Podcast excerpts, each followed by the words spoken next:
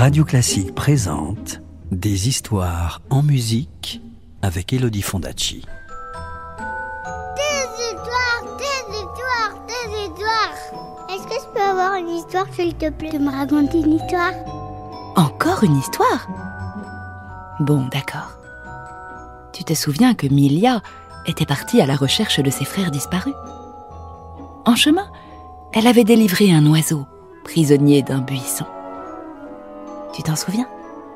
Eh bien, voici ce qui arriva. Chapitre 2 La chemise.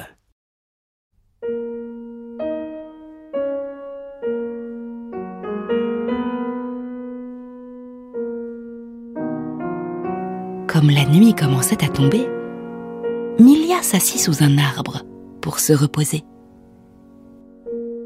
Pendant son léger repas, elle vit venir une pauvre vieille femme qui avait grand-peine à se traîner.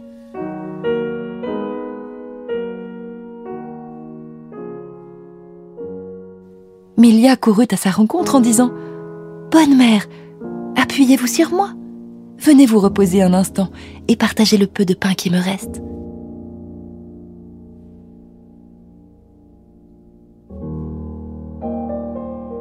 À peine eut-elle dit ces mots que Milia resta éblouie.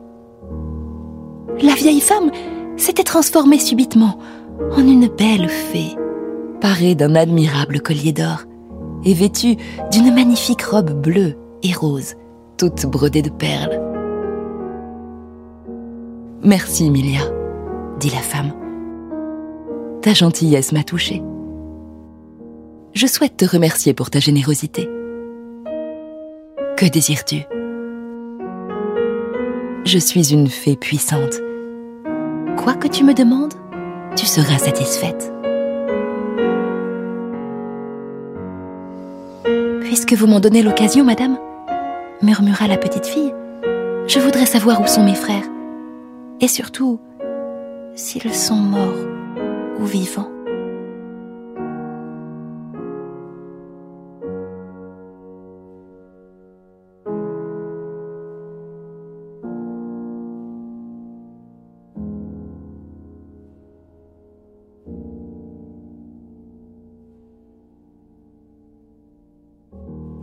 Tes frères vivent encore, répondit la fée. Mais il te sera bien difficile de les reconnaître. Pour les trouver, tu n'as qu'à continuer ta route droit devant toi.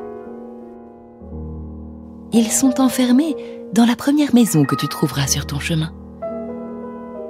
Merci, bonne fée, dit Milia. Et, courageusement, la petite fille reprit sa route.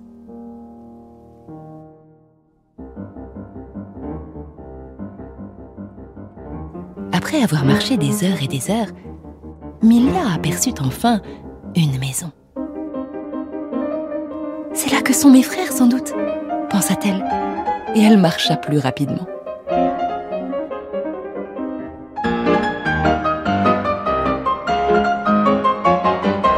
Milia n'était plus qu'à cinquante pas quand la sorcière la vit.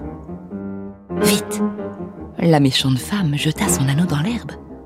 Mais un grand oiseau surgit et l'emporta dans son bec. C'était l'oiseau que la petite fille avait délivré.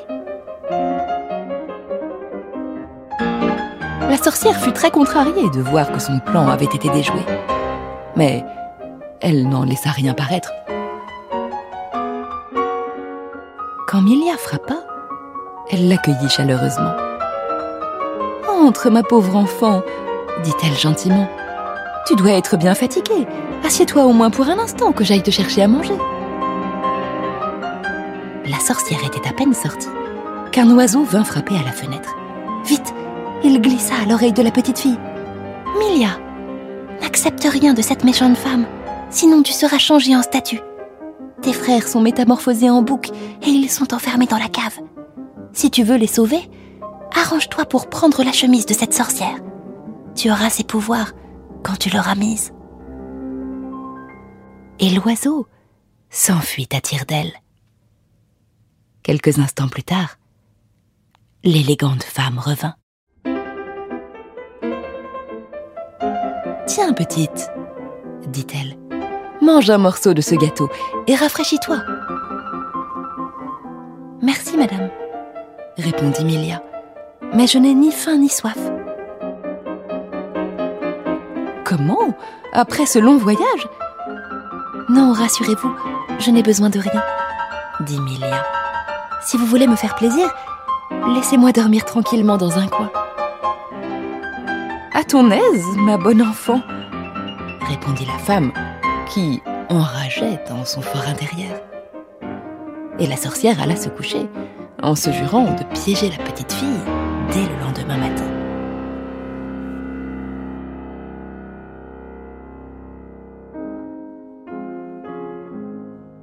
Milia, elle, ne ferma pas l'œil.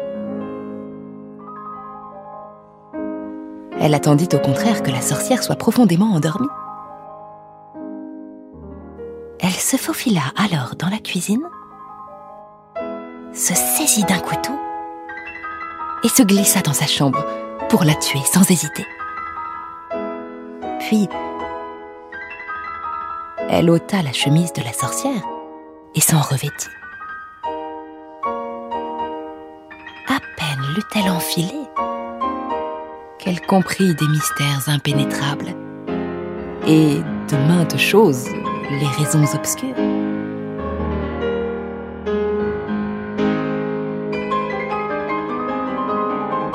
Vite Milia descendit dans la cave.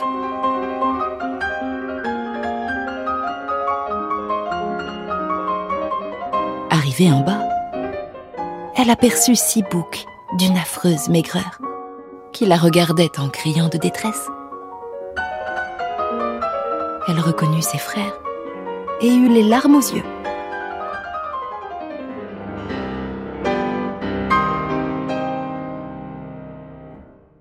La petite fille resta un instant indécise. Puis, elle se souvint de la chemise.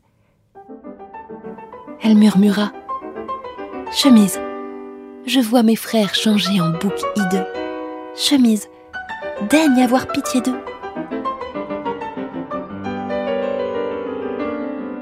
Il y eut un éclair, et, comme par enchantement, les boucs redevinrent humains.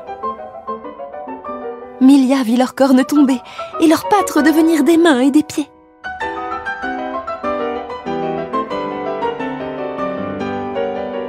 Sa joie fut immense. Ses frères l'embrassèrent et la remercièrent de tout leur cœur.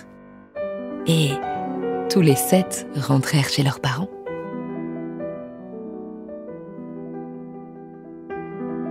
Grâce au pouvoir de la chemise, ils ne manquèrent plus jamais de rien.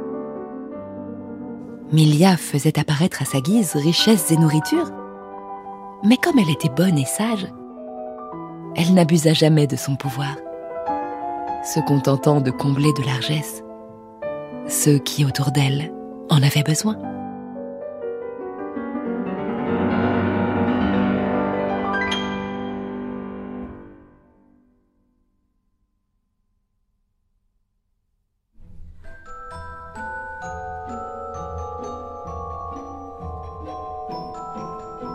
C'était L'anneau enchanté, une histoire racontée par Elodie Fondacci sur les images poétiques d'Antonine Dvorak.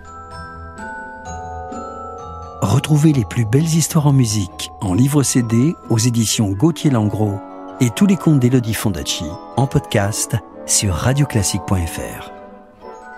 Radio Classique, des histoires en musique.